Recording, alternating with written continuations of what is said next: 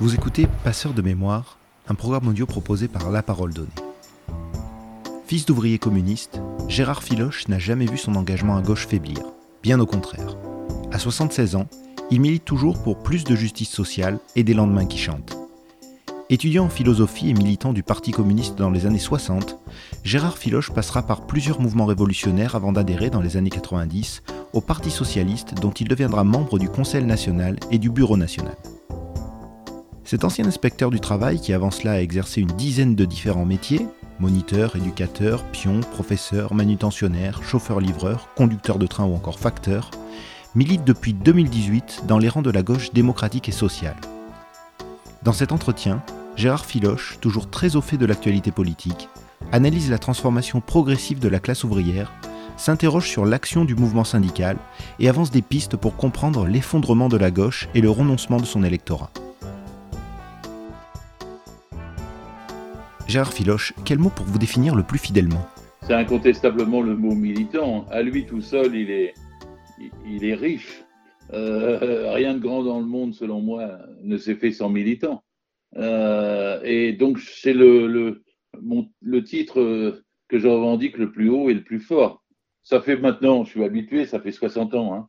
J'ai commencé tout petit, comme on dit l'autre, euh, dans les années 62-63, après la guerre d'Algérie et je me suis engagé tout de suite euh, à gauche. Euh, et j'ai toujours eu ce souci, c'est ma, comment dire, c'est mon orgueil, euh, c'est de défendre celui qui est salarié, celui qui bosse, qui crée les richesses et qui n'en reçoit pas la part qu'il mérite. Et, quand je constitue mes analyses, quand je réfléchis et quand je formule des idées et une orientation politique, je pars toujours de là euh, c'est pas de la lecture des journaux ni de ce qui se passe euh, chez les mondains, si je peux me permettre. C'est toujours de qu'est-ce qui se passe dans la tête de ceux qui sont comme mon père, qui était un, ouvrier chaudronnier, menuisier à la SNCF, ou comme ma mère, qui était soignante. Et j'ai une espèce de, truc qui est encristé en moi, c'est que c'est toujours de penser du point de vue de, des deux parents dont je viens de vous parler et de leur vision du monde à eux. J'ai jamais décollé de ce qu'ils vivaient et de ce qu'ils voulaient, de ce à quoi ils aspirent. Et mes émotions, mes émotions, c'est quand je trouve d'autres gens comme eux et c'est ce qui fonde euh, clairement mon action. C'est comme ça que j'ai, avant mai 68, je croyais à mai 68 et depuis mai 68, je crois toujours qu'il y aura un autre mai 68. Qu'est-ce que la classe ouvrière dont vous êtes issu? J'ai fait un livre qui s'appelle Salariés si vous saviez, il date de 2006. Euh, c'était à l'époque, c'était en, réponse avec euh, Strauss-Kahn, qui avait écrit quelque chose comme je sais plus quoi, euh, peu importe, le feu et la cendre, ou quelque chose comme ça, une, vulgate qui essayait d'expliquer que la classe ouvrière, c'était devenu le salariat et que le salariat était central dans la société, c'était devenu la grande classe moyenne et qu'il avait donc intérêt à ce que le capitalisme marche. Hein, je me souviens bien des indignations que j'avais contre Strauss-Kahn en lisant ça, euh, que le capitalisme marche, fonctionne, parce que comme ça, il redonnait du bon à cette grande classe moyenne. Et de cette façon, euh, euh, Strauss-Kahn, il théorisait, mais ça a été fait par beaucoup d'autres, hein, de la même école de pensée que lui, euh, niait ou constatait la disparition euh, de la classe ouvrière. Et il n'était socialiste, disait-il dans son, livre, que parce que lui faisait attention à ceux qui étaient exclus de la classe, c'est-à-dire les 10 ou 15 d'exclus de la société, et que ce qui caractérisait selon lui le socialisme du, siècle actuel, c'était euh, de s'intéresser à ces exclus en faisant marcher la grande société capitaliste pour qu'elle puisse leur redonner des miettes. En gros, j'ai à peine caricaturé sa pensée, mais elle m'avait indigné au point d'écrire le contraire. C'est que, en fait, oui, le salariat est devenu la grande classe sociale de notre époque. Euh, mais il n'a pas intérêt à continuer à être exploité. Il n'a pas d'intérêt à ce que le capitalisme lui pille les fruits de son travail. Il a au contraire intérêt puisqu'il est devenu massif, central, à prendre le pouvoir et à gérer la société, pour euh, la majorité et non pas pour la minorité des riches, des possédants et des exploitants. Je faisais remarquer dans ce livre, et je le fais toujours chaque fois que j'ai la possibilité de, m'exprimer, qu'en 1910, il y avait 3 millions de salariés. En 1936, moment du Fonds populaire, 7 à 8 millions. En 1945, à la Libération, c'est monté jusqu'à 10, 11 millions à peu près. Hein. Et c'était d'ailleurs, les, salariés étaient encore minoritaires, c'était 45% de la population, et les indépendants étaient environ 55% des actifs. Euh, en 68, on était déjà à 12-13 millions. Euh, et euh, quand 80 Mitterrand a été élu, il a eu une phrase étonnante qui m'a toujours marqué. Il a dit c'est la majorité sociologique qui vient de gagner. Cette phrase lui a été beaucoup reprochée à Mitterrand par tous ceux qui étaient autour de lui et tout ça. Et bien sur ce point-là, je ne dis pas sur les autres, mais sur ce point-là, il avait raison. Le salariat était devenu majoritaire dans le pays et donc il pouvait gagner des élections présidentielles, alors que l'élection présidentielle était faite pour qu'il ne gagne jamais. Et le salariat a encore augmenté. Il est passé progressivement à 93% des actifs dans les années 90. 93%.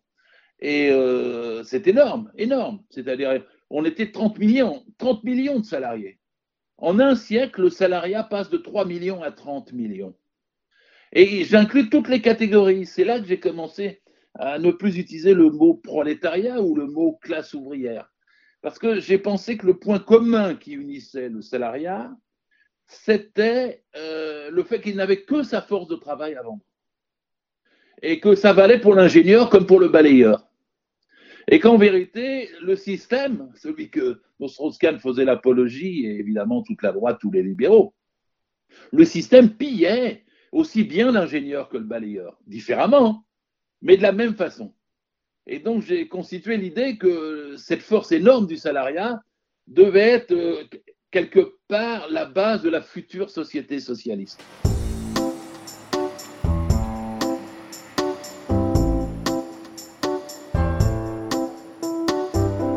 Vous savez, dans le temps, on parlait, c'était Popren, Jean Popren, il parlait de front de classe. Il fallait faire l'unité de plusieurs classes, les classes moyennes, les classes populaires j'ai commencé à comprendre que c'était caduque. D'ailleurs, on ne parle plus jamais de front de classe. Parce que le salariat, lui tout seul, est la classe principale, dominée, exploitée, qui n'a que sa force de travail à vendre, mais il est la classe principale. Il y a, il y a 23, 24 millions d'actifs, il y a 6 millions de chômeurs, euh, alors que sont devenus les indépendants parce qu'on me dit toujours, mais tu oublies les commerçants, tu oublies les, libéraux, tu oublies les auto-entrepreneurs ou je ne sais quoi.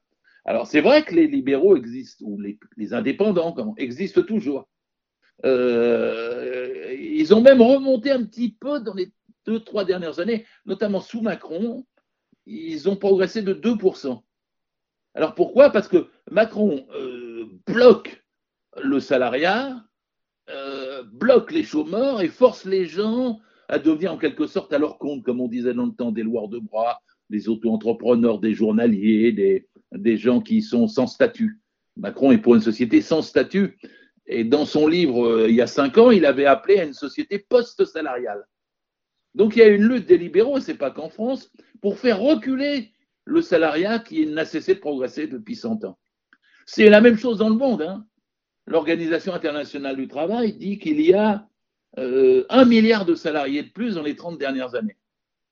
Le salariat dans le monde, hein, on parle de l'Inde, de la Chine, du Brésil, euh, est devenu majoritaire en salariat. 54% des actifs sont salariés. Et en France, il y a une lutte de, du patronat, euh, des libéraux, de la droite, pour faire reculer le salariat. D'où euh, la casse du Code du travail depuis 20 ans, 25 ans, d'où la casse des retraites, d'où la casse des cotisations sociales et de la Sécu, d'où le recul des droits syndicaux, euh, et la remise en cause du statut de salarié. La mode, c'est de dire euh, je suis indépendant.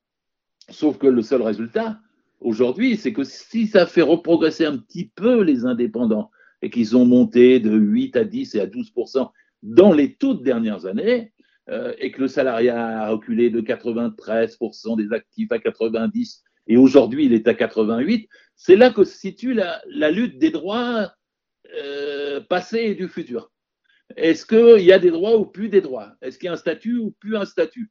Est-ce que le, le, salariat va être ubérisé ou pas? Et si on écoute bien les, luttes sociales et les luttes de classe depuis un peu plus d'une décennie, c'est exactement ça l'enjeu. Et évidemment, il y a 5,3% de pauvres en dessous du seuil de pauvreté chez les salariés, mais maintenant il y en a 16,6%, c'est énorme, chez les indépendants. Et, en fait, c'est comment euh, les, frontières d'autodéfense face à l'exploitation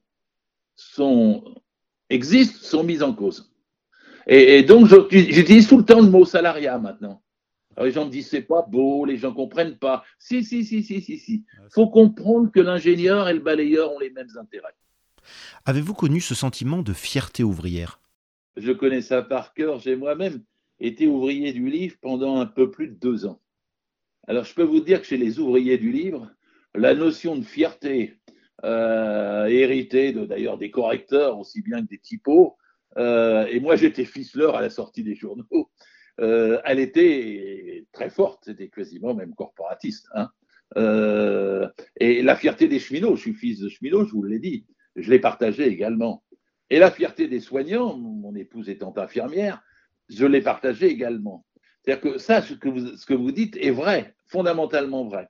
Je suis allé une fois, on m'avait emmené euh, à, Arceleur, euh, à Florange, euh, et je voyais les, ouvriers, ils étaient en, bleu extrêmement propre devant les ordinateurs qui commandaient le coulage des métaux.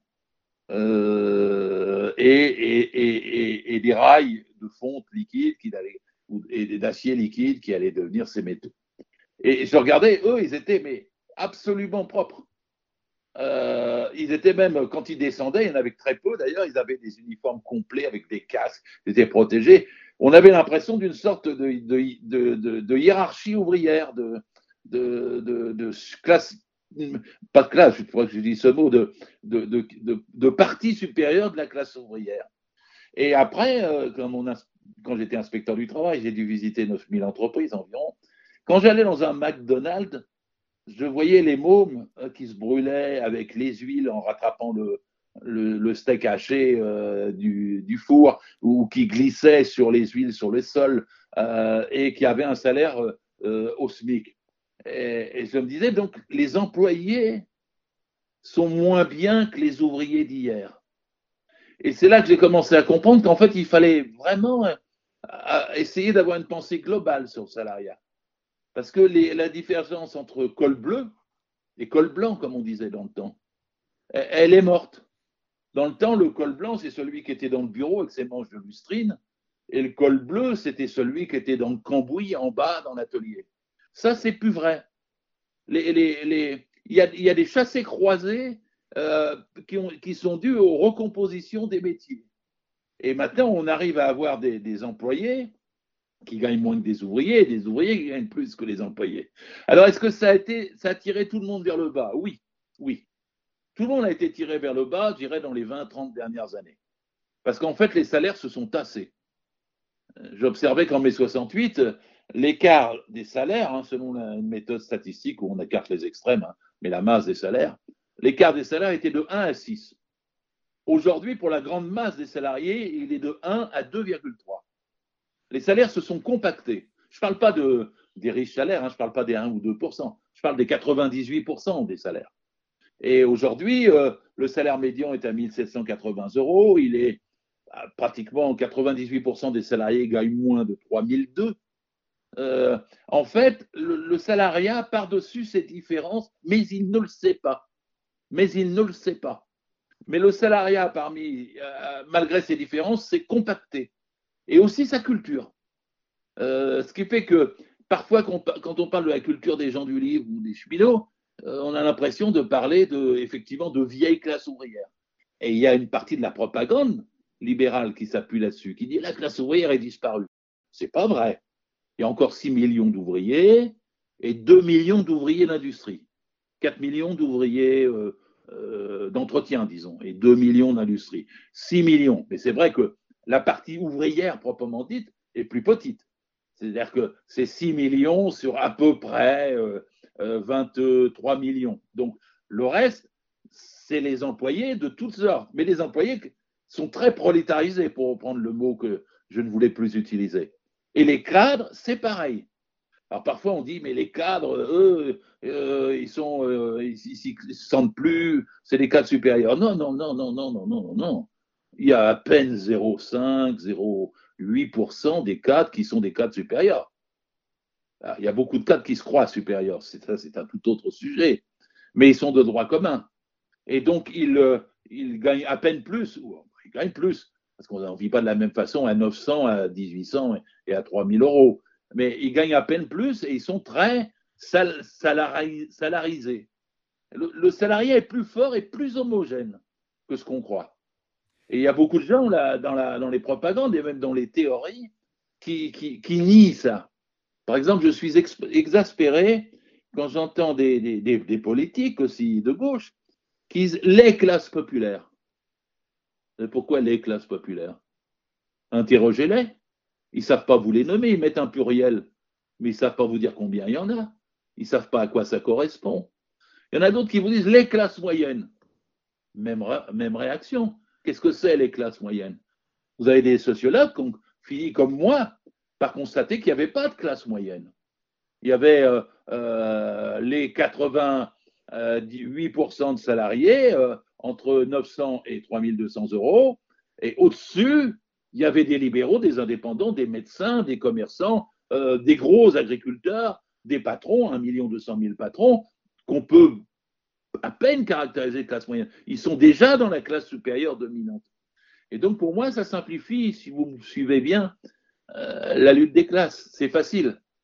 Une grande classe qui a des droits et qui les défend, et dont les droits préfigurent l'avenir, le socialisme, et une petite classe euh, plus indépendante, plus furieuse, plus rapace, euh, plus, plus contradictoire, qui essaie de tirer et de retirer de façon maximale tous les profits du travail.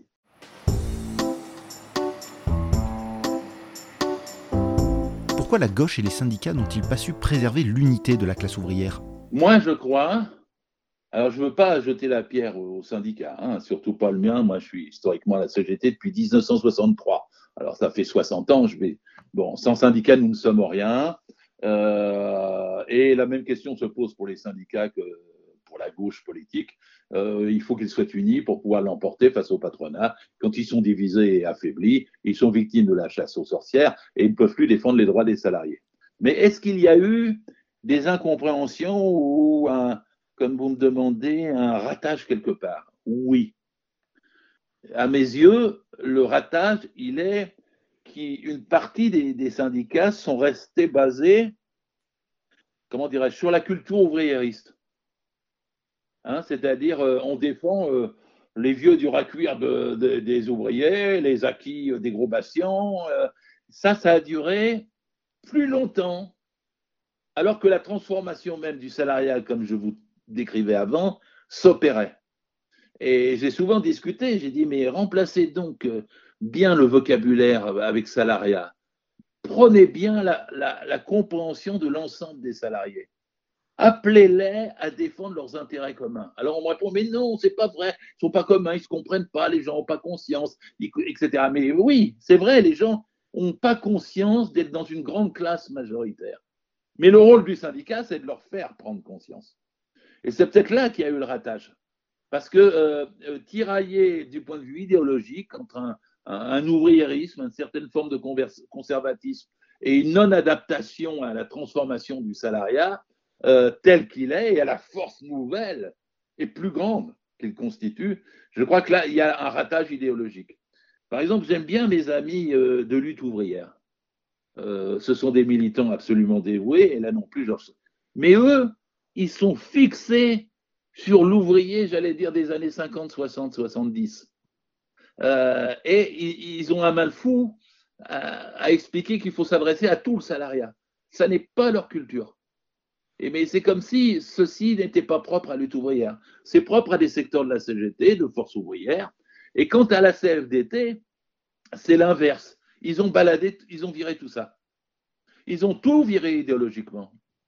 Et donc, en vérité, ils sont sur cette position de, de Strauss-Kahn de dire bon, euh, le grand salariat, c'est la grande classe moyenne. La grande classe moyenne a intérêt à ce que le capitalisme marche. À l'intérieur de ce capitalisme, il ne nous reste plus qu'à défendre les intérêts de ceux qui sont les plus lésés ou les plus discriminés. Et si vous écoutez ce que je viens de dire, vous avez l'idéologie de Laurent Berger. Si vous, vous, écoutez ce que j'ai dit précédemment, vous avez une idéologie autour de Philippe Martinez, que j'aime beaucoup, euh, mais qui est teintée encore d'ouvriérisme et qui, par exemple, ne sait pas travailler avec logique les cadres, ou qui euh, ne sait pas traiter d'un point de vue global euh, tous ceux qui sont les petits du salariat. Et là, ce qui se passe quand vous me disiez, mais comment se réhabilitent ou pas les gens qui sont. Je trouve qu'elle travaille, par exemple, de François Ruffin, que j'adore et que j'ai fait moi-même d'ailleurs, tout le temps où j'étais inspecteur du travail, où j'écrivais les carnets l'inspecteur du travail, etc. Euh, C'est-à-dire tous ceux qui sont, comment il avait dit Macron, euh, en première ligne, hein, du chauffeur-livreur à la, femme de ménage, du, précaire, euh, euh aux gardiens de, des services de gardiennage, tous ceux qui ont ces boulots-là qui sont ni ouvriers ni employés, mais qui sont, qui sont à coup sûr précarisés, etc., mais sans lesquels la société ne fonctionne pas. Ils sont atomisés. Et le grand idée, je constate que ça se fait avec euh, les femmes de ménage, par exemple, des hôtels et des grands hôtels à Paris, euh, que ça s'est fait avec, au travers des gilets jaunes, parce qu'une partie d'entre eux était de cette catégorie de la population un peu isolé, un peu à la recherche de boulots différents, intérim, tout ça, et qui n'étaient pas insérés dans le salariat complètement. Et donc là, ça bouge. Et c'est un des grands espoirs, parce que quand ça bouge, ça les met au niveau du reste du salariat. Et à partir de ce moment-là, une unité dynamique peut se faire qui permette au salariat de prendre le pouvoir. Là, je vais vite, hein, en résumant. Sois le plus rouge possible, mon garçon, tu blanchiras bien assez tôt. Que vous inspire ce conseil? C'est mon beau-père, il s'appelait Marcel de Toulec. Il était de Breton et il était pour la séparation de l'Église et l'État, je peux vous le dire. Et c'est à peu près de ce moment-là, c'est-à-dire contre les, radicaux qui euh, existaient encore mais qui flanchaient et qui ont gouverné finalement la Troisième République, et, et les socialistes de Jaurès, qui était en train, en 1905, c'était le congrès du Globe, c'était le moment. Il faudrait refaire un congrès du Globe d'ailleurs aujourd'hui. Hein. C'était le moment où Jaurès euh, regroupait les différents groupes de gauche, il y en avait une douzaine, pour faire, le, faire naître le Parti socialiste en 1905. C'était là que cette formule a été utilisée pour la première fois. Et Marcel Le Toulet, qui l'avait entendu pour la première fois, euh, c'était en fait à, plus tard, il a, il a, il, il, était à Verdun, il a survécu. Euh, euh, plus tard, il était bête humaine, il conduisait les, machines locomotives à vapeur. Plus tard, il était résistant.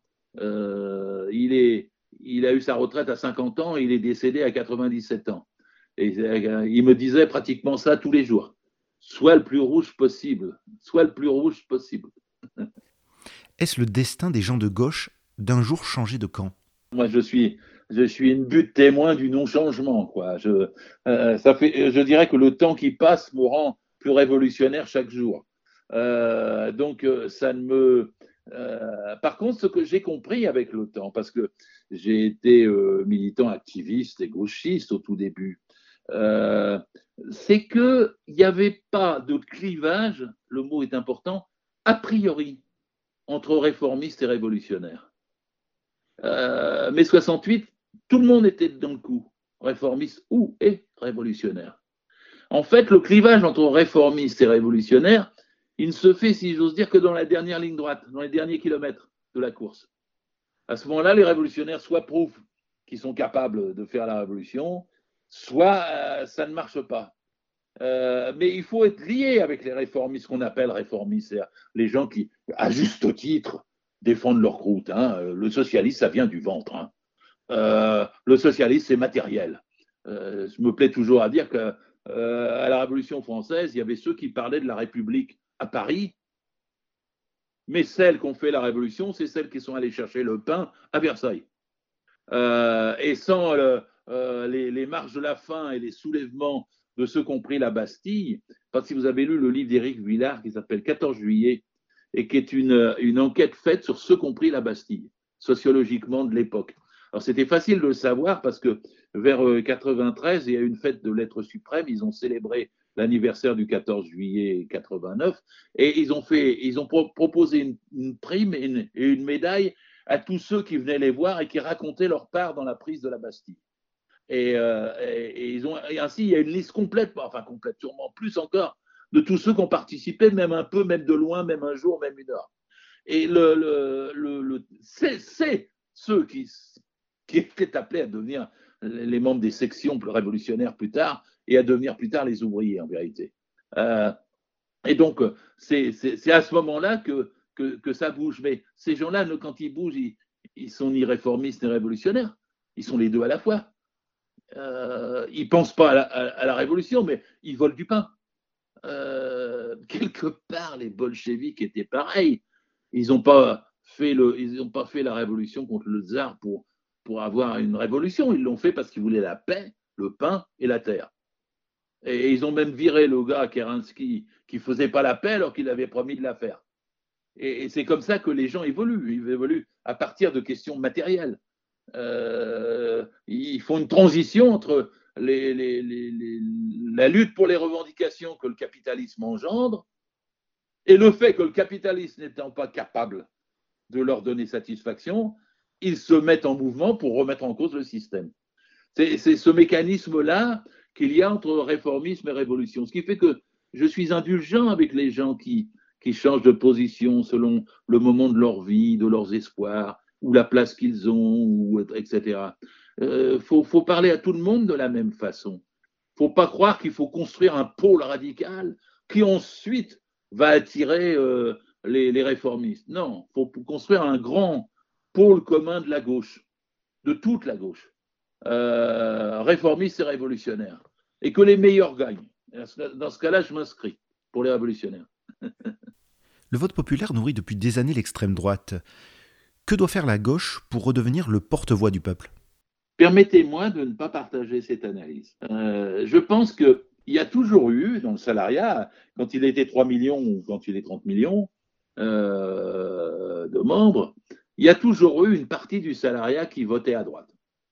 Je veux dire pour euh, le curé, pour notre bon maître, pour le bon patron, et qui ne voyaient pas leurs intérêts.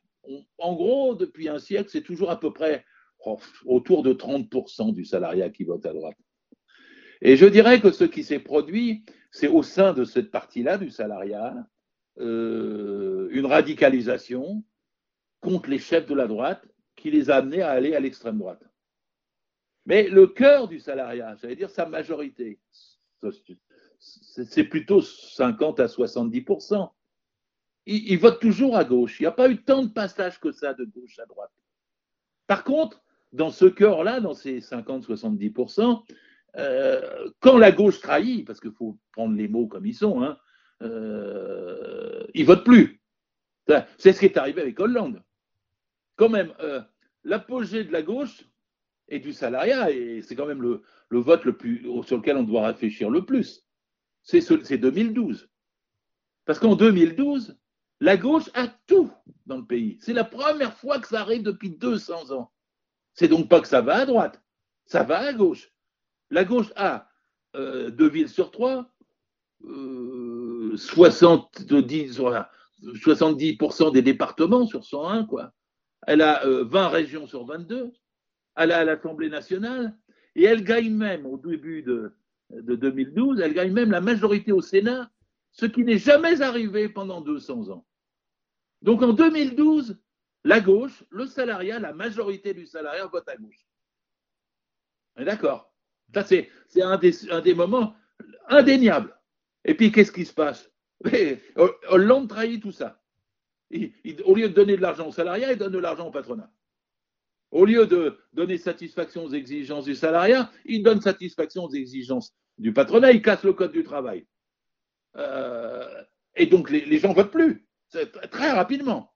Ce qui prouve d'ailleurs ce qu'ils attendaient, le Hollande. Ils attendaient qu'il leur donne satisfaction, et dès qu'ils ont vu que ce n'était pas le cas, ils ont reflué vers l'abstention.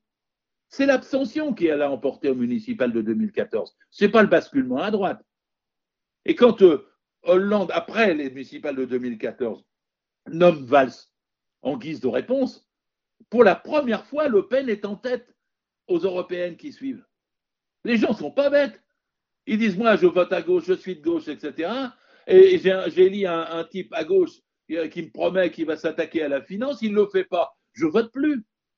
Donc l'essentiel de l'effondrement se fait vers l'abstention, ce qui va se confirmer dans les élections suivantes, sénatoriales, départementales, euh, régionales. Euh, on va voir l'abstention à gauche grandir. Mais ce n'est pas forcément un basculement vers la droite. La droite apparaît plus forte, elle glisse vers l'extrême droite, qui prend la tête, et il y a une abstention derrière. Ce n'est pas le. Alors évidemment, euh, du point de vue médiatique, on dit ben voilà, c'est en fait c'est passé de gauche à droite. Je ne, crois pas ça. Je crois que la, description et le mécanisme que je viens de vous décrire compte davantage de ça. Et en vérité, même aux dernières élections présidentielles que nous venons de vivre, euh, c'est aussi un peu ça. Hein. Les gens ont cherché désespérément une issue en votant Mélenchon euh, à gauche.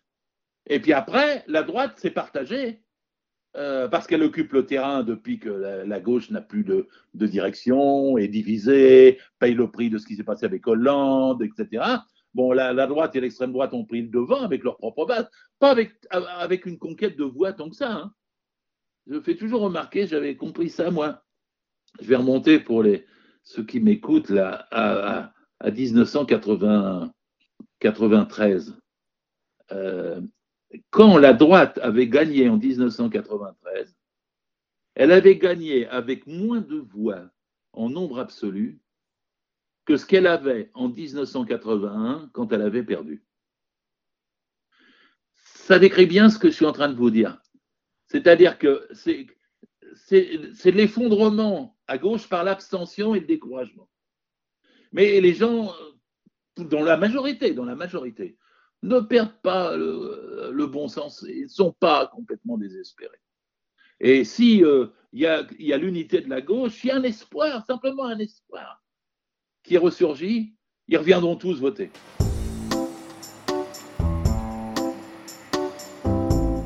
Faut-il admettre que la gauche connaît actuellement un problème de représentation, de leadership? Oui, mais comment dire? Le système est pipoté à cause du présidentialisme. Le présidentialisme est vraiment l'élection la plus écœurante qu'on puisse avoir. Ça consiste à, personnaliser la politique pour dépolitiser les personnes. Euh, quand il faut choisir sur un nom, euh, la, discussion devient intenable. Euh, quel est son humeur, quelle est sa cravate, comment il vit, etc. Le, présidentialisme, c'est antidémocratique en essence, en soi-même.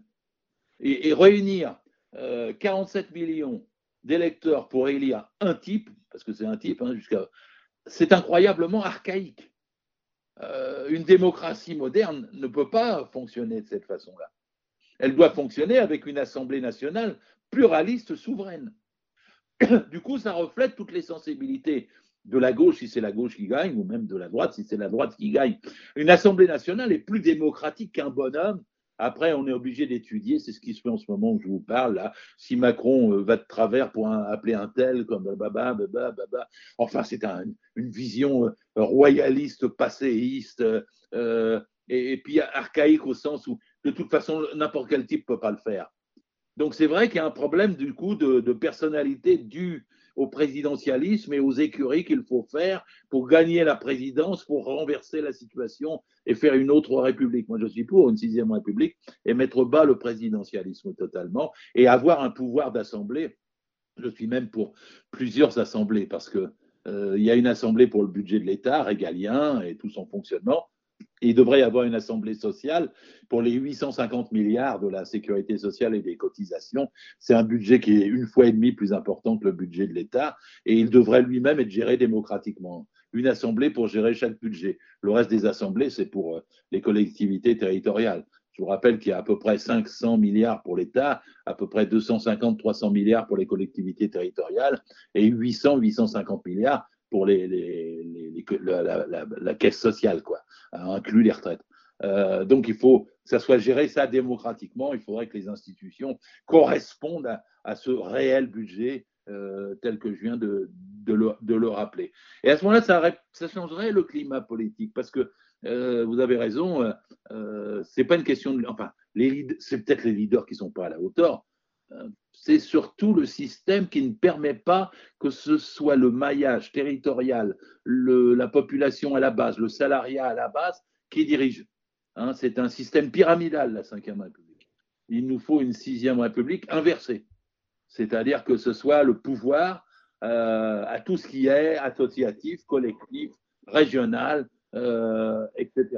Et là, ça permettra à plein de femmes et d'hommes de s'épanouir et de se révéler. Comment redonner du contenu au débat politique porté par les médias, qui est souvent critiqué pour sa pauvreté, son manque de hauteur et parfois sa partialité? Oui et non. Oui, parce que 95% des médias, comme on dit tous, sont entre les mains de 8 ou 9 milliardaires qui décident euh, un jour de vous faire parler, un jour de vous faire taire, et qui organisent quand même cette confusion à leur avantage. Hein. Oui, de ce point de vue, et ça aide à noyer tout, et la puissance grandissante des réseaux sociaux ne peut pas contrecarrer euh, la puissance de TF1, de, BFM, de ces grandes concentrations et de ces grands moyens de domination des gens sur leurs idées. Mais en même temps, euh, ou non, parce qu'il y a, est comme, pour ce qui est de la France, par exemple, on, est, on reste dans un, des pays les plus politisés au monde, euh, un des pays où à table les gens parlent politique plus que partout ailleurs. Euh, parce que les grandes questions simples, les gens s'en emparent. Je prends l'exemple de la retraite à 60 ou 65 ans aujourd'hui. Euh, euh, les gens comprennent hein, qu'on se fait escroquer quand il est question de 65 ans. J'ai entendu François Hollande dire qu'on ne pouvait pas payer la retraite à 60 ans et que si on voulait faire la retraite à 60 ans, c'était le reniement de toute l'histoire du socialisme. Enfin, qu'est-ce qu'a fait la retraite à 60 ans? François Mitterrand et Pierre Mauroy ont passé un accord avec le Parti communiste et ça serait plus possible aujourd'hui? De le faire avec les filles et Mélenchon. Euh, les gens comprennent ça. Les gens sont favorables.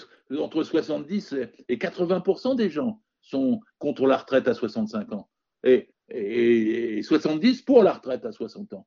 Donc en vérité, il y a plein de gens qui, qui, s'engagent, qui sont engagés, avec lesquels on discute et qui ont une, idée là-dessus. Euh, quand les idées qui sont posées sont simples l'augmentation des salaires, tous les gens veulent, pas parce que c'est démagogique ou autre chose, mais parce qu'ils sentent bien qu'ils ont été frustrés depuis 30 ans en matière de salaire. Hein. Les profits ont gagné 10 points, les salaires ont perdu 10 points. C'est aussi simple que ça, ce qui s'est passé euh, en 20 ou 30 ans.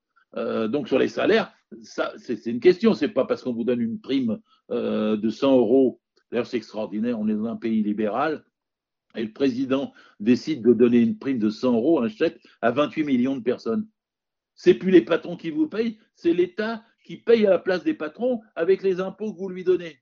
Ah, dites donc, quelle trouvaille euh, en matière de, fonctionnement. Et euh, alors qu'il faut augmenter les salaires. Les salaires, c'est net et brut. C'est ce qu'on touche tout de suite en net et ce qu'on a sur la vie en brut avec les, la retraite et puis la maladie et puis le chômage et puis la, famille et puis le logement et tout ça. C'est, les gens comprennent ça. Moi, j'ai fait des, centaines et des centaines de réunions. Euh, euh, je raconte ça dans mon livre, hein, parce que je viens de sortir un gros livre qui raconte les 25 dernières années. Je suis un âge, 76 ans, où, paraît-il, mon éditeur m'a dit il faut écrire vos mémoires. Alors, je les ai écrites. J'ai raconté tout ce qui s'était passé. Eh ben, les grandes idées, elles ont traversé le pays. Euh, dans mon livre, il va de 1994 à 2018. Il s'appelle euh, tome 2, mai 68, Histoire sans fin, année PS. Eh bien, dans mon livre, je raconte quoi? Je raconte que novembre-décembre 95, euh, Alain Juppé n'a pas pu faire ce qu'il voulait. Je raconte que Chirac voulait euh, l'austérité pour euh, passer à l'euro, et eh ben, il a été battu et c'est Jospin qui a été élu. Je raconte quoi? Je raconte que les 35 heures sans perte de salaire, c'est la loi la plus avancée au monde. Elle l'est toujours. Ils ont voulu mener la guerre dans cette loi, ils la sabotent, ils la torturent de tous les sens, mais elle est toujours là. Euh, je raconte quoi après qu'il y a eu la discussion sur le traité constitutionnel européen Eh ben, le nom qui l'a emporté, c'était un nom de gauche. Il n'était pas anti-européen, il était anticapitaliste. Euh, et après, je raconte quoi? Bah, Que euh, sur les retraites, Sarkozy a été brutal. Et ben, Hollande a été élu. Et puis Hollande n'a pas écouté ceux qui l'avaient élu, et ben, il a été battu. Donc en fait, la recherche des gens, je, la décris au travers de toutes ces années euh, dans mon livre et je pense que cette recherche-là est, fondamentale, celle du salariat, celle du social, celle de la, du partage des richesses et celle d'une autre société que celle qui aujourd'hui nous opprime et nous exploite. Vous avez subi il y a quelques mois la violence et le jugement des réseaux sociaux. Comment avez-vous réagi face à ces assauts? C'est le sort des militants, on se fait attaquer hein, quand on milite. Hein. Et moi, je me suis fait attaquer quatre fois, j'ai eu quatre procès. Un premier procès, j'avais fait, c'est en 99, j'étais sur la liste européenne du Parti socialiste, j'avais dit en Seine-et-Marne, le, patronat, les entreprises, euh, le patronat sabote l'application des 35 heures. Le MEDEF m'a poursuivi pour euh, démoraliser les entreprises. J'ai gagné le procès. Hein. Ils ont été condamnés à 10 000 francs, c'était encore à l'époque, euh, pour abus du droit d'ester en justice. la deuxième fois, j'avais fait ma revue, s'appelle Démocratie et Socialisme. Elle existe depuis 30 ans, j'en suis très fier. Elle n'est faite que par des bénévoles et elle a toujours illustré l'orientation politique que je défendais. Démocratie et socialisme avait fait une une avec le portrait de, de euh, Kessler, Denis Kessler, et avec c'est l'ennemi public numéro un. Et il y avait une cible à côté. Il avait dit ouais, vous appelez à me tuer, etc. Je m'étais défendu devant le tribunal en disant que euh, Kessler avait dit qu'il euh, fallait des tueurs à la tête du patronat contre les 35 heures.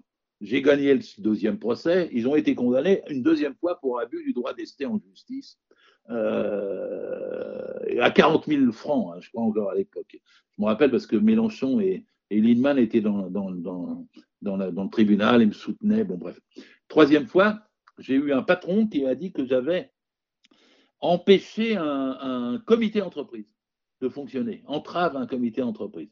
Là, je ne vous la raconte pas, mais ça, j'ai écrit un roman policier qui, va reprendre ça, c'est mon troisième tome, bon, peu importe, où c'est l'inspecteur du travail qui est le héros. Mais il y a eu 14 procédures. J'ai gagné les 14 procédures.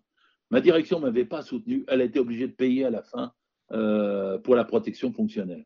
Troisième procès. Et le quatrième procès, il y a un, jour, j'ai fait un tweet rapide euh, où j'avais pas vu le double fond. C'était euh, contre Macron. il y avait un double fond qui était très obscur à mes yeux à ce moment-là, où il y avait des images qui se sont révélées être euh, Attali, Rothschild, enfin un truc anti, anti, antisémite. Bon, moi, mon fils m'appelle à peine 40 minutes après. Euh, elle me dit Rien, t'as pas regardé le double. Oh merde, je retire. Trop tard.